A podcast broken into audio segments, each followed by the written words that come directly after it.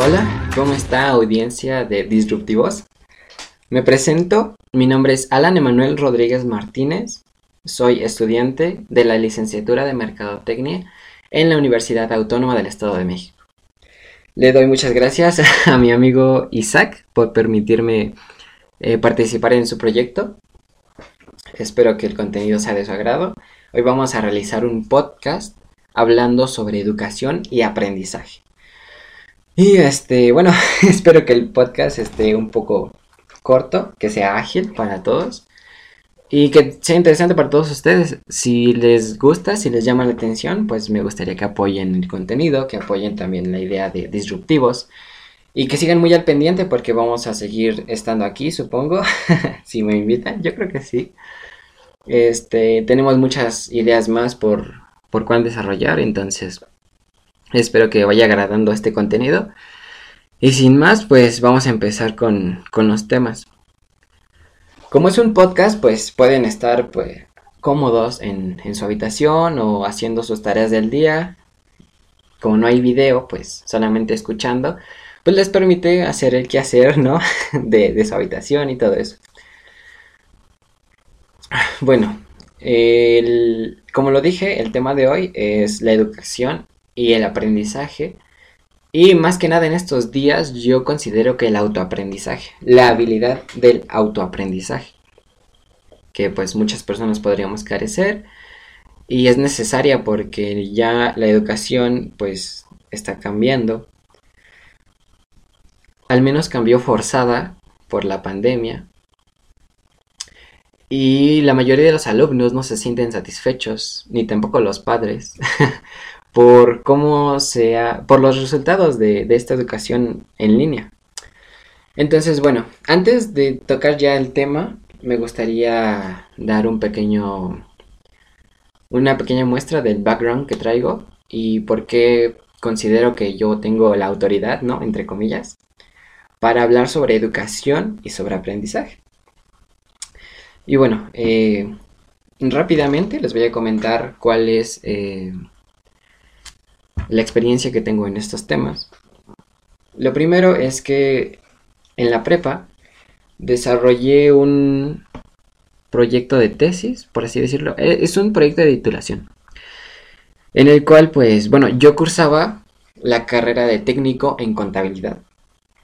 Y para poder graduarte, para poder salir de esa carrera, pues necesitas entregar un proyecto como iniciativa de negocio, ya saben, es muy popular en, las, en todas las escuelas, supongo, en donde pues este expliques muchas cosas, este, tu modelo de negocio y cómo va a funcionar y cómo vas a adquirir clientes y todo eso.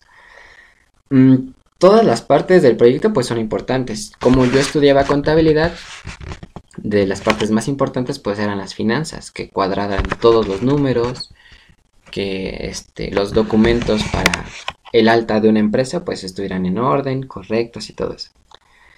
Y esta, este proyecto se basó en eso, en educación. Se escuchará pues un poco raro, pero pues eh, tuve esa iniciativa. Y tuve esa iniciativa de, hacer eh, un proyecto sobre educación porque mm, tenía esa habilidad con mis compañeros de explicarles los temas que ellos no entendían o que se les complicaba entender para que ellos no tronaran.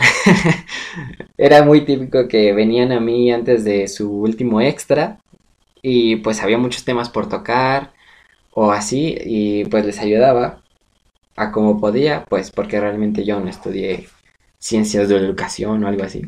no sé si eso tenga que ver algo. Pero lo importante es que funcionaba y que los profesores me decían, oye, ¿por qué este, por qué a ti sí te entienden y a mí no? Pues si tocamos los mismos temas. Y bueno, a mí también me surgió esa duda, ¿no? O sea, porque a mí se me entendían y a los profesores no. Me puse a investigar, me puse a realizar algunas este, investigaciones y encontré muchos temas muy prometedores que me funcionaron muy bien, los cuales incluí en ese trabajo. Y bueno, también los apliqué. Este proyecto no solamente fue como de titulación, sino llevé a cabo un servicio de asesoría mm, para alumnos que tuvieran problemas en la escuela. Eran a partir más o menos de los 10 años a los 16, 17 años, porque pues yo tenía esa edad, ¿no? 16, 17 años. Entonces no, yo no me sentía con la autoridad de enseñar a alguien que fuera mayor que yo, porque pues digo, a lo mejor tocan temas que yo ni siquiera conozco, ¿no? Entonces dije, si yo voy bien en la escuela, mínimo de mi edad para abajo, sí puedo ayudarles. Entonces pues así se hizo y tuve muchas buenas experiencias, muchos buenos resultados con alumnos. De hecho, mi hermano menor, eh, tengo un hermano menor y este, mi hermanito pues tiene déficit de atención. Lo traje conmigo, iba conmigo a las asesorías que pues yo impartía a todos los demás chicos. Y logró, lograba comprender temas que a lo mejor se le dificultaban normalmente. Con un, pues, digamos, una rutina de aprendizaje que diseñé, diseñé súper improvisadamente porque realmente, pues, no tengo muchos estudios en ello, pero lo que me sorprendió fue eso, que funcionara. Y cómo funciona, pues les vengo a hablar de eso. Ahora, este modelo, pues, lo voy a explicar poco a poquito porque es un poco enredado, entonces me gustaría que fueran poniendo atención a los detalles. Muy bien, vamos a tocar el tema entonces del autoaprendizaje. Y quiero que se pregunten ustedes mismos cómo es que han llevado las materias, o sea, sinceramente, o sea, cada quien se conoce, ¿no? Cada quien sabe si sí entraba a las clases o si no, si solamente entraba a la reunión, pero pues bloqueaba el micrófono, bloqueaba la cámara y no ponía atención al profesor. Supongo que todos lo hicimos, o sea, yo me incluyo porque lo hice al menos unas dos, tres veces. Y pues eso afecta la calidad educativa que, tenemos. Eh, la educación pues no solamente queda en manos de nuestros profesores o de la universidad a la que vayamos. Creo que está más en nuestras manos y en la de nuestros compañeros, que son los que nos, nos acompañan, nos aportan en nuestra educación. Y en esta cuarentena, pues no, o sea, ese, ese apoyo, esa participación vio una decaída muy, muy fuerte. Yo al principio, les voy a contar que al principio siempre prendía cámara y micrófono y trataba de hacer pues un poco de plática con los profesores para que pues, o sea, ellos tampoco crean que se la pasan súper bien conectándose a cada rato y dando clases, o sea, también es algo pesado para ellos. Entonces, pues yo tenía esa intención, ¿no? De que fuera un poco menos pesado, más eh, agradable para todos la, la clase. Pero por más, no sé, motivación que tratara de darles, pues no, o sea, nadie se conectaba, nadie decía nada. Y pues hasta yo lo sentí, ¿no? O sea, normalmente no, no, no me baso en lo que las demás personas aporten a, la clase para poder aprender algo. Pero esas veces sí sentía que pues nada más estábamos el profesor y yo y se siente, se siente pues triste porque a mí me gustaba mucho ir a la universidad, la verdad, o sea, se escuchará muy ñoño, pero trataba de aprovecharla. A veces no, pues a veces pues ya no, pues, no iba a una que otra clase, pero a las clases que entraba pues trataba de aprovecharlas. Y pues la experiencia de, de la educación decayó mucho. Y depende mucho de nosotros. Entonces, esta habilidad del autoaprendizaje toma mucha importancia porque ahora los profesores están ahí, pero no están ahí, ¿sabes? O sea, están ahí, pero te dicen, está en el PDF, cualquier pregunta está en el PDF, si tienen más preguntas está en el PDF. Y cositas así, entonces realmente los profesores se empeñan en hacer un contenido, pero no se empeñan en, darte una atención de educación. Que si tienes, te atoras en algo, pues también es más complicado para ellos atenderte. Muchos compañeros, pues supongo, eh, realizaban sus entregas y sus trabajos, pero aquí lo importante es que tanto aprendían ustedes. Entonces sean sinceros con ustedes mismos. Me gustaría que se pongan una calificación. Digan, yo en el semestre que pasó, en, el cuatrimestre que pasó, lo que sea, realmente aprendí de todo un, un 60%, un 50%, un 10%, o sea, porque pues considero que sí podría llegar a haber alguien que no aprendió gran cosa. Y que para lo que viene debe entender que ahora depende de él y que debe desarrollar este autoaprendizaje. Y bueno, ¿cómo conseguir este autoaprendizaje? Es, es complicado, es no muy fácil, pero pues yo les voy a tratar de dar algunos tips, algunos consejos para que se pueda.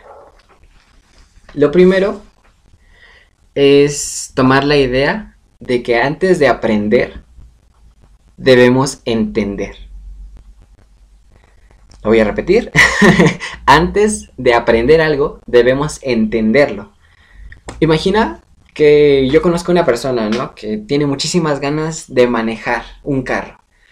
Pero solamente ha visto carros, nunca ha sabido cómo funciona realmente, nunca ha visto los pedales que hay en un carro, ni este cómo funciona bien el volante o cómo prender las luces, ninguna de esas cosas. Él quiere aprender a manejar, pero todavía no entiende cómo funciona un auto. Si yo lo meto al auto, literalmente así, de inicio, y le digo maneja, es muy probable que no sepa hacerlo y que cometa muchos errores y que se tarde demasiado en comprender cómo funciona el auto y cómo, cómo manejarlo. Entonces, bueno, nos enfocaremos ahora en entender. Y para entender, pues les voy a compartir la investigación de mi tesis, que es una investigación que yo no hice, o sea, yo solamente la tomé, la adapté, pero funcionó. Entonces, lo primero será comentarles de qué, en qué me baso, cuál es el, la base de lo que les voy a comentar, de dónde se origina, y después cómo la apliqué. La idea de, de entender es que no todos entendemos de la misma manera. Y en esta investigación se habla sobre cuatro formas de atender, de entender, cuatro personalidades que nosotros desarrollamos al momento de estar en un momento de aprendizaje, de, de entendimiento. Todos tenemos estas personalidades, pero normalmente una es más eh, dominante que las demás porque pues no podemos eh, ser totalmente por los opuestos. Debemos tener como ciertas pequeñas habilidades de cada una de estas personalidades. Pero repito, alguna va a ser la que domine. Las voy a describir y eh, voy a explicar cómo es que surgieron, por así decirlo. La primera personalidad es una personalidad de, de entendimiento analítica. Esta persona necesita información útil, relevante, para poder tomar decisiones.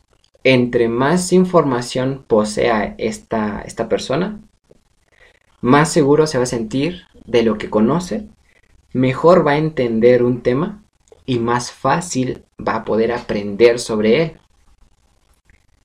El siguiente, la siguiente personalidad es una personalidad lógica.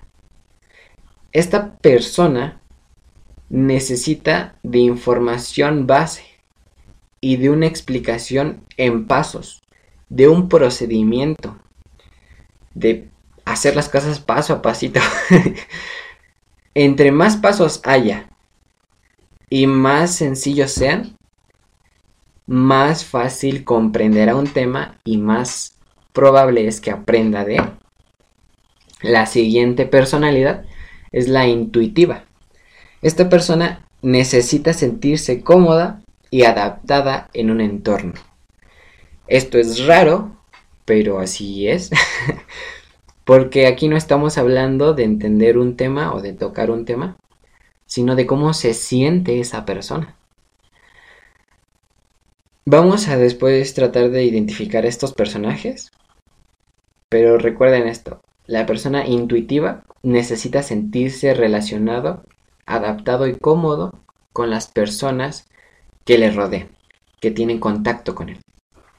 Y por último, la visionaria, una personalidad de entendimiento visionaria, que esta pues necesita de innovación, de romper las reglas, de una proyección y de una idea base simple.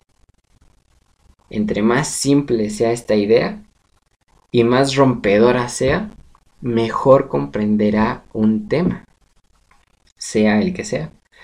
Entonces, la persona analítica, ahora quiero que hagan un ejercicio en donde ustedes van a ponerle, digamos, un amigo que conozcan a esta personalidad.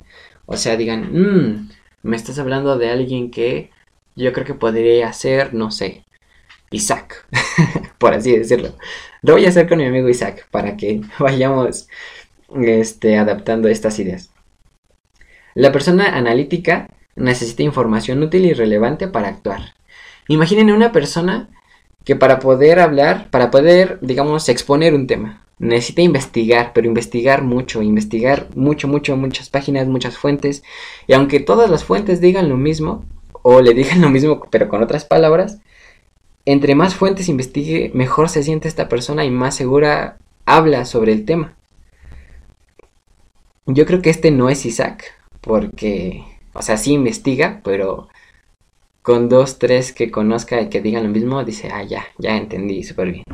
Entonces yo creo que este no es Isaac, sino debe ser otra persona. Entonces ustedes pónganle, yo creo que mi amigo tal es analítico. Ok. La siguiente, pues, es la lógica. Y repito, necesita de procesos base. O sea, procedimientos pasito a pasito para entender algo. Mm, yo digo que a lo mejor podría ser Isaac, pero en, poquita proporción. Porque, este... Sí, siempre necesitamos como explicar, o si tenemos una idea, eh, necesitamos partirla para ver cómo se desarrolla. Entonces, así nosotros comprendemos más. Yo digo que también soy parte de... La siguiente personalidad, pues la intuitiva, y necesita sentirse relacionado sentirse cómodo con las personas que se relacionan. Y traten de recordar a alguna persona que siempre está haciendo desastre en el salón. Bueno, ya no en el salón, pero antes, ¿no? Cuando sí se podía.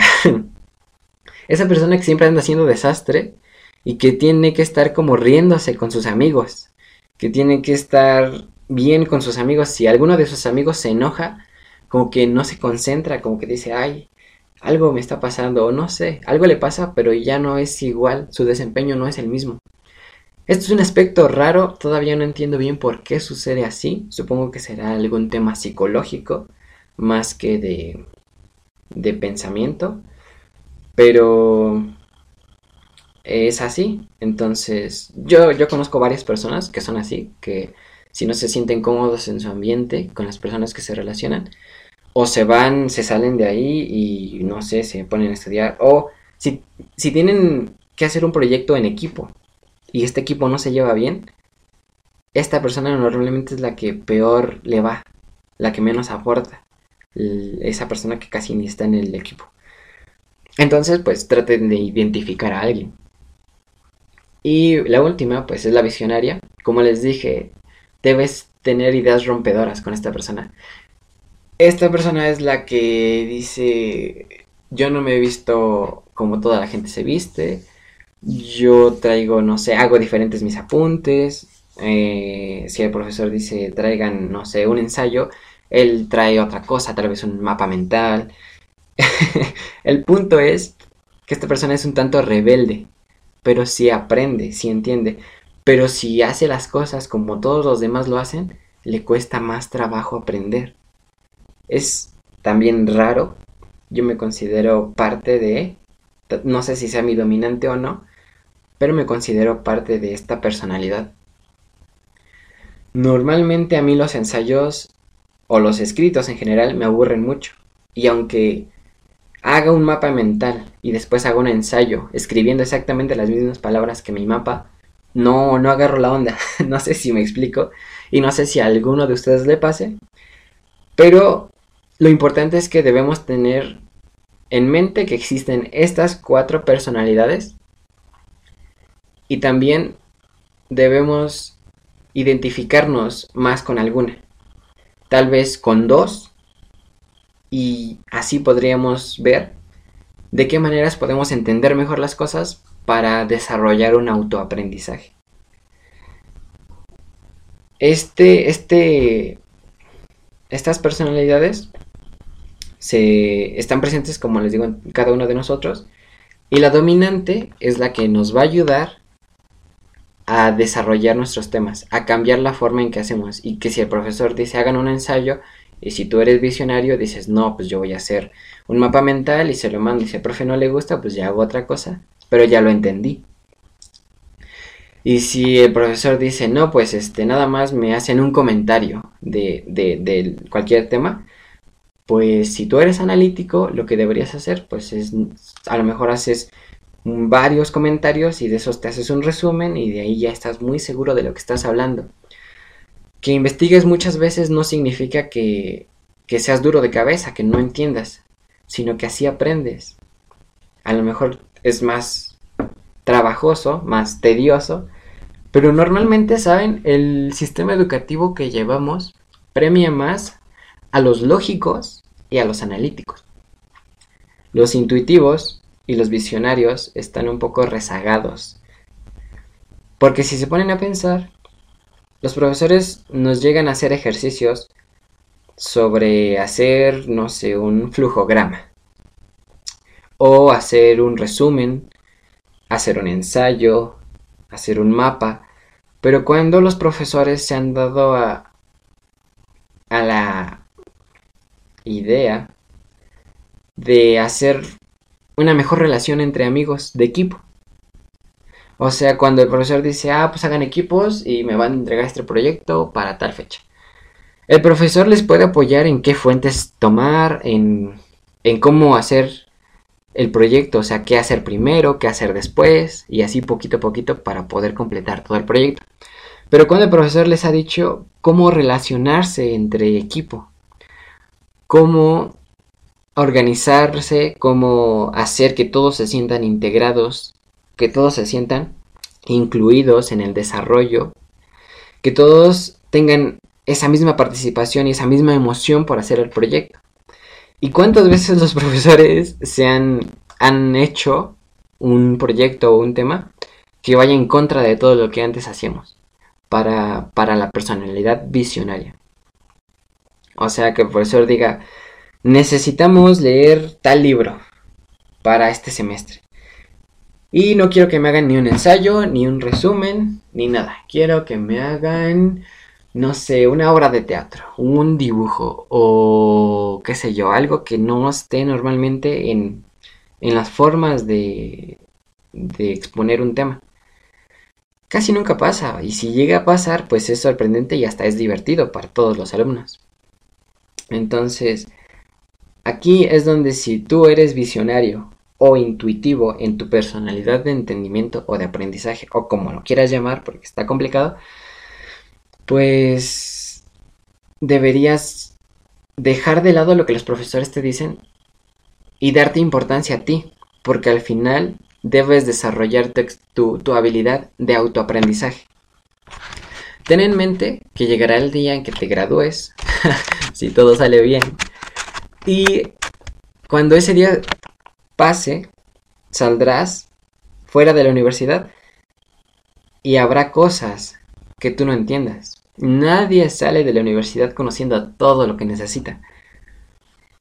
Y deberás aprender algo. Y si no tienes la habilidad de aprender por ti mismo, te va a ser muy complicado. Entonces, bueno, si ya identificaron un poco más cuál es su personalidad, si analítica, lógica o intuitiva o visionaria, pues coméntenla y vemos quién es, de qué tenemos más en este podcast, si analíticos o visionarios. Yo considero yo que soy visionario y como segunda personalidad sería lógico. Y ya, yo me considero una persona con esas dos personalidades.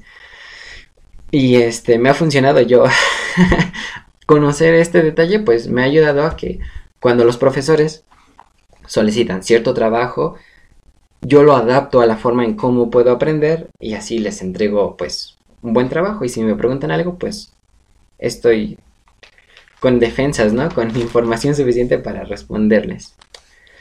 Y bueno, ya que tenemos estas personalidades, vamos a hablar de otro tema que tiene que ver mucho con el desarrollo personal y el aprendizaje. Digo desarrollo personal porque normalmente las personas hablan de un desarrollo personal cuando logran sentirse mejor o cuando se sienten motivados todos los días. Y yo les diría que no es así.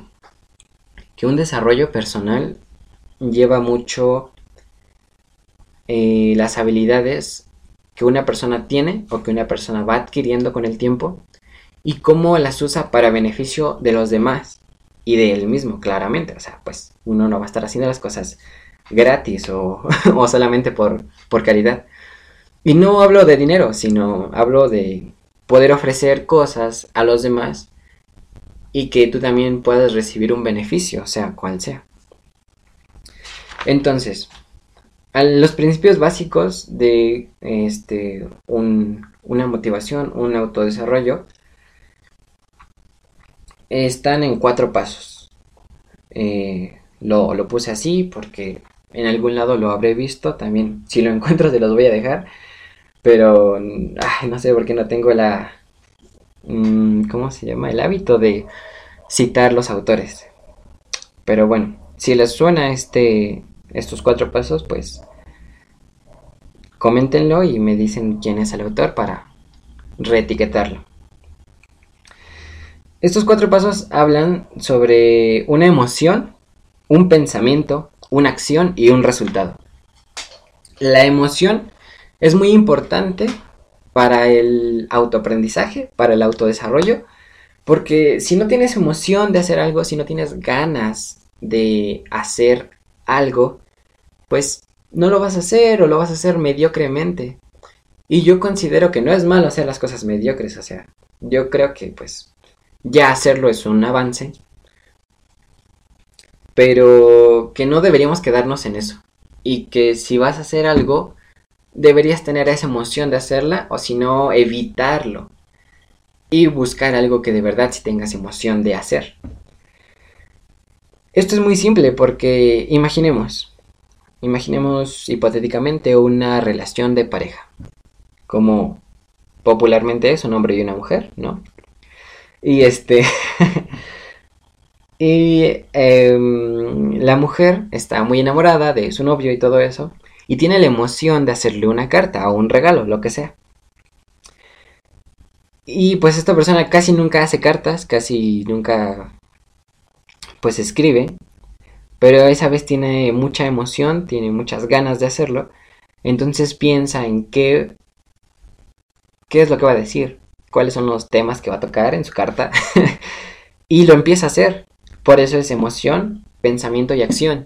El punto de la acción es que ya lo empieza a hacer, empieza a escribir la carta, empieza, no sé, a ponerle decoraciones, dibujos, a veces hasta perfume, no sé bien por qué hacen eso, pero bueno, lo hace, ¿no?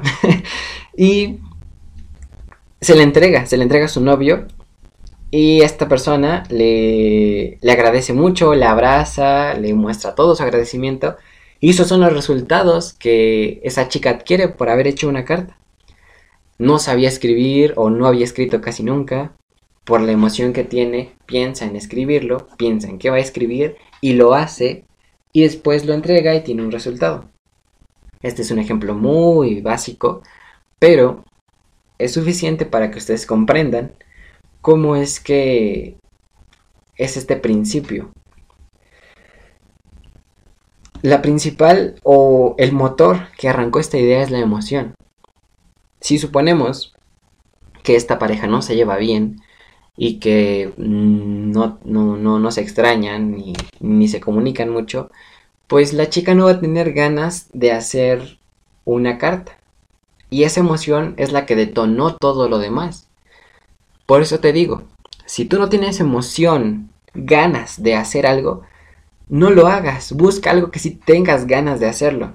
Y de hecho es mejor porque si regresamos al ejemplo, si ella no tiene ganas de hacerle una carta, pero es su aniversario y tiene que hacer una carta o, un regalo, y ella solamente por ser aniversario, pero no tiene ganas, le escribe una carta, te aseguro que la carta será mala.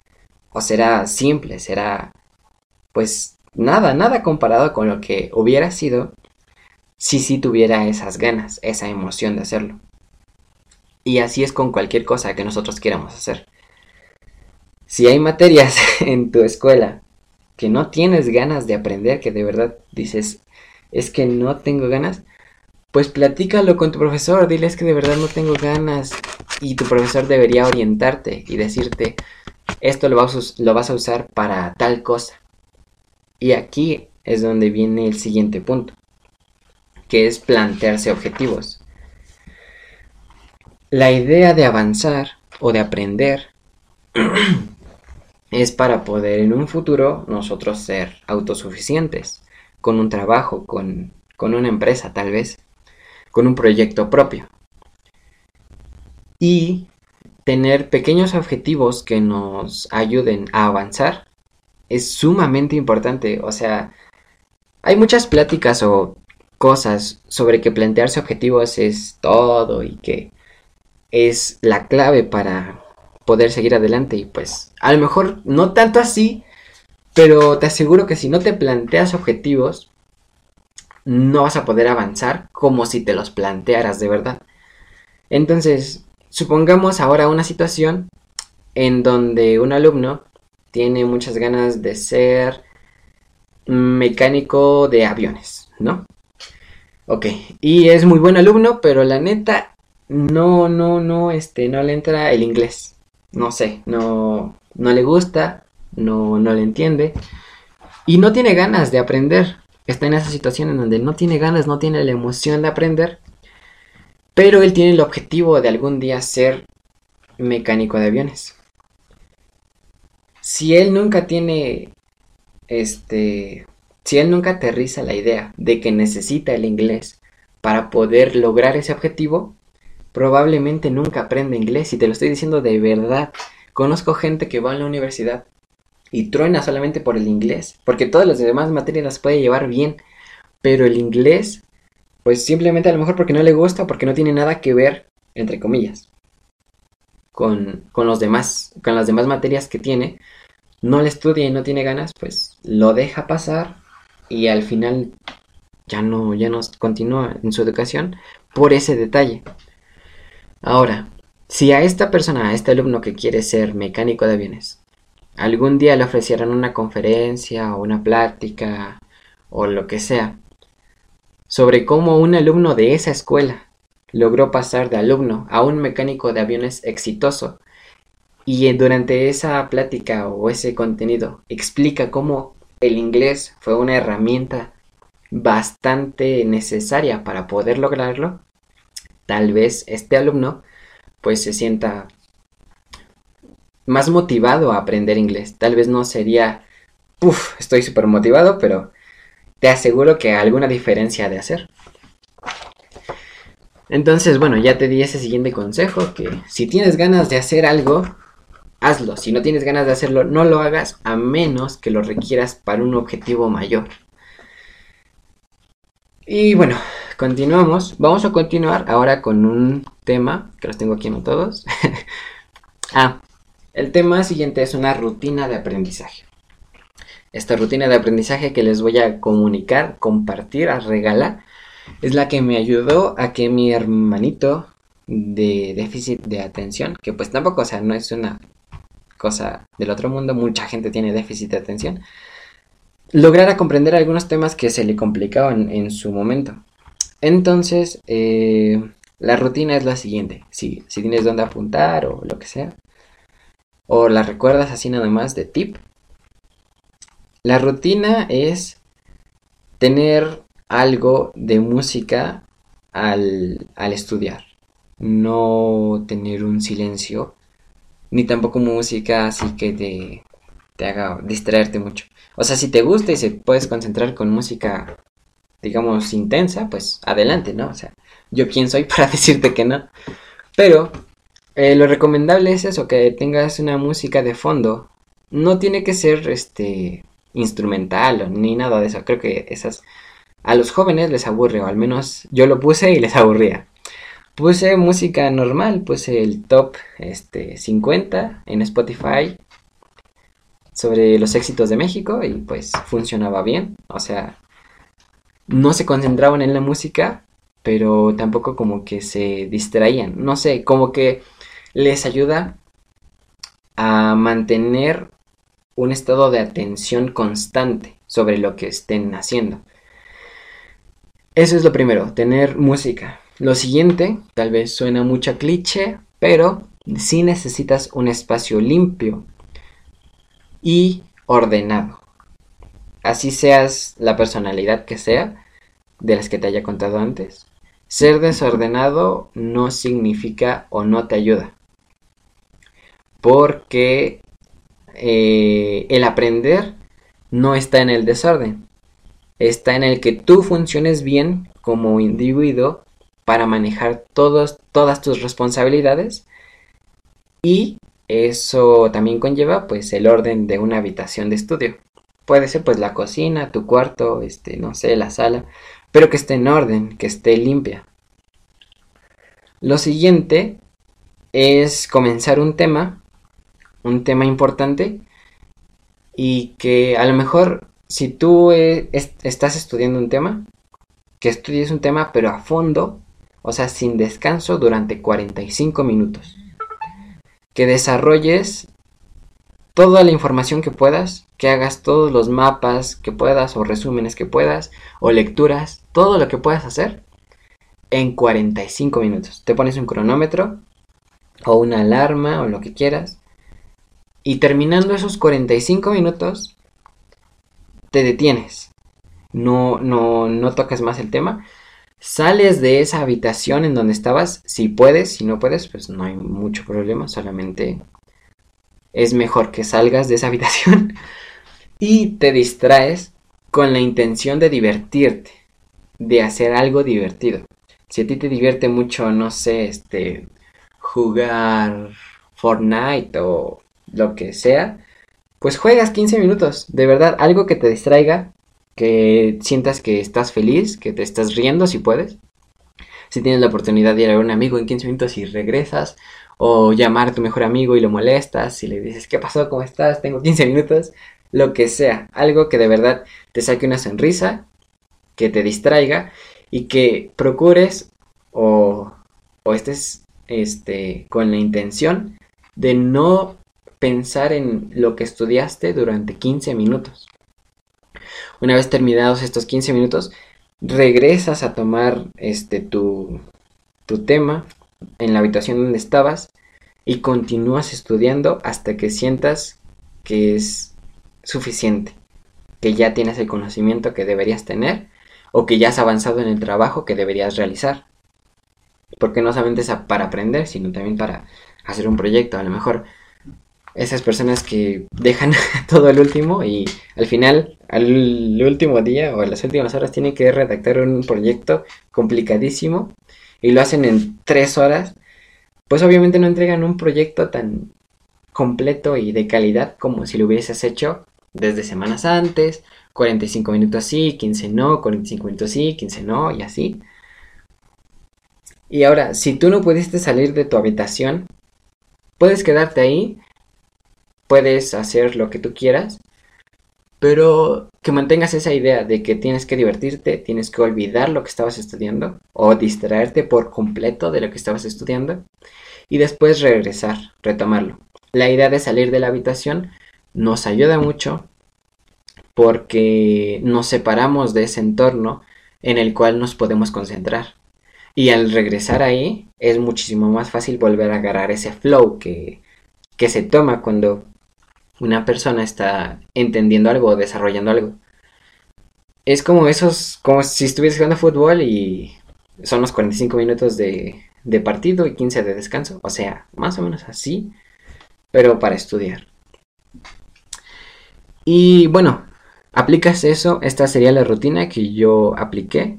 Lo que yo hacía para que los alumnos se divirtieran es que pues, no sé, yo creo que soy como de la vieja escuela, hacía jueguitos así como, no sé, de basta o atrapar una pelota o hacer preguntas capciosas. La idea es que piensen en otra cosa y sí se divertían entre ellos porque los alumnos no se conocían y se fueron conociendo, se sacaban risas, se hacían este bromas entre ellos, entonces se divertían mucho y eso a mí me gustaba porque, o sea, había una diferencia de edad grande.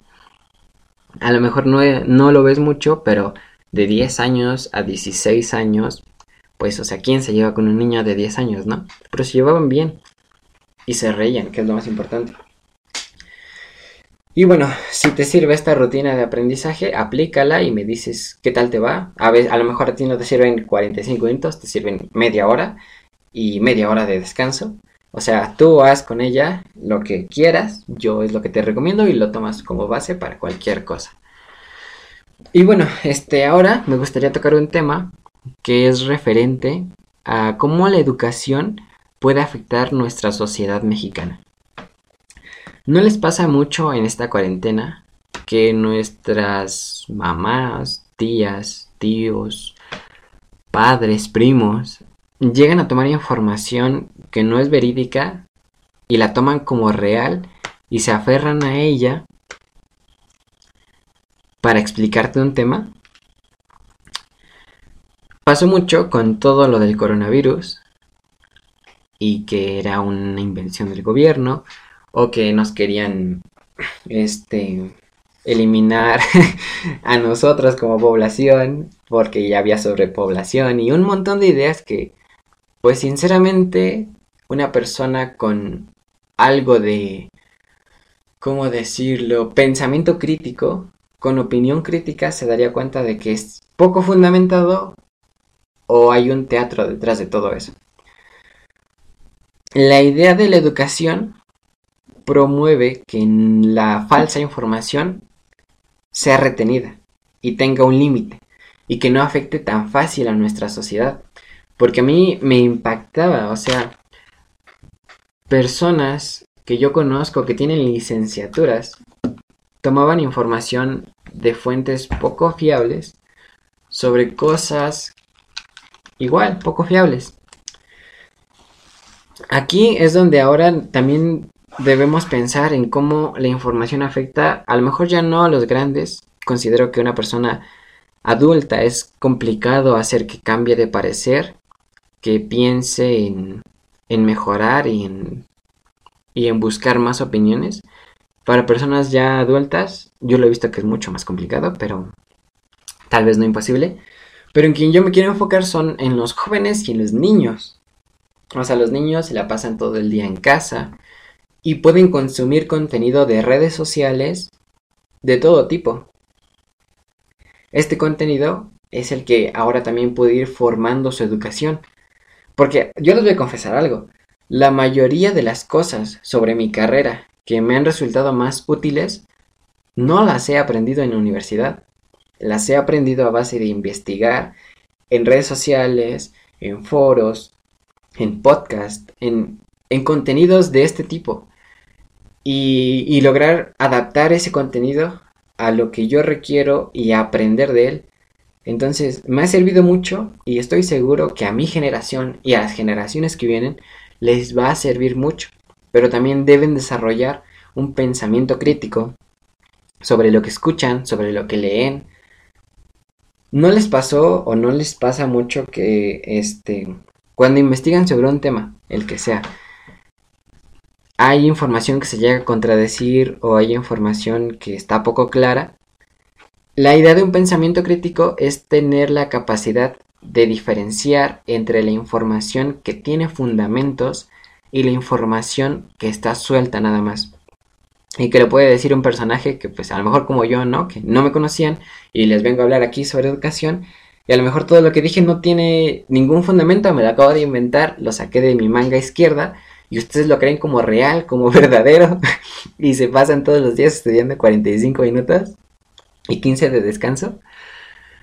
O sea, el pensamiento crítico es esa parte que te dice esto es correcto, esto no es correcto, esto es dudoso, esto lo voy a tomar, pero solamente una parte y no toda la información.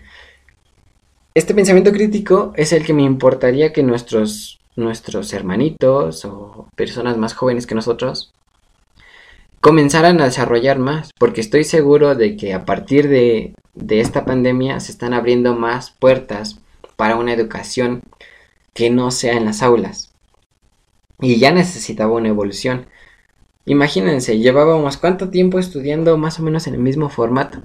A lo mejor cambiaban de libros a PDFs y a blogs y a cuestiones de este formatos más digitales, pero la base era la misma, era un profesor, algunos alumnos y un temario. Yo pienso fielmente que la educación así debe terminar, debe evolucionar y debe adaptarse a lo que viene, a permitir que los alumnos estudien como ellos pueden estudiar, como ellos pueden aprender y que estudien a su, ritmo, que estudien todos los temas que sean capaces de aprender y que estudien con disciplina, que pues es un componente complicado si, si nosotros mismos somos los que vamos a estudiar por nuestra cuenta. Les daré un, un tip o un este, consejo, una referencia. Yo he aprendido mucho de una escuela online que se llama Platzi. La pueden googlear y buscar en todas las redes sociales tiene todas las redes sociales activas y es una escuela muy buena, sobre todo. Les voy a explicar más o menos cómo funciona. Y esto no es como ninguna, ningún patrocinio ni nada. Solo que yo creo que les podría ayudar. Sean de la carrera que sean, estudien lo que estudien o quieran aprender lo que quieran aprender. Algo tendrá Platzi que les va a poder ayudar. Este, este, Platzi es un sistema de educación en línea por medio de suscripción. Imagínense un Netflix, pero que en lugar de series y películas te da cursos. Cursos a un nivel licenciatura o maestría, pero de todos los temas, de todas las carreras, de todo, de, o sea, literalmente de todo. Si yo llego y pago mi suscripción, puedo aprender tanto de leyes como de medicina, como de programación, como de lo que yo quiera. Y esto pues realmente es una revolución de cómo se fomenta el aprendizaje y más a niveles superiores. Porque hay alumnos, yo, yo conozco varios amigos o personas que logran comprender temas súper rápido y a lo mejor terminando el semestre dicen, o sea, yo pude haber aprendido esto en unos cuantos meses o en unas cuantas semanas. Y no solamente es por presumir, o no es presumir ni nada de eso, solamente que ellos podrían haber hecho eso y su potencial no se está aprovechando por detenerse a seguir el mismo paso de otros 30 alumnos más. Entonces, esta plataforma nos permite no limitarnos y explotar toda nuestra, nuestra capacidad hacia los conocimientos que quieramos.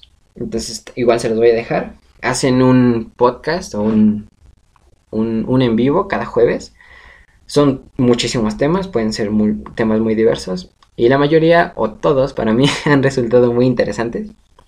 Entonces espero lo, busquen. Y si les sirve, pues igual me comenten. Ah, y ya por último, me gustaría este, cerrar con la idea de que para el futuro de la educación necesitamos mejorar como alumnos.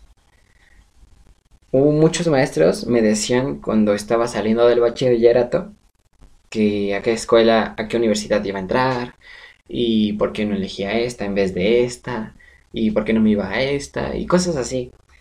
Y yo estaba muy indeciso porque uno llega a pensar que la universidad es la que puede formar a un alumno. Y a lo mejor sí, pero no, no, no estoy seguro.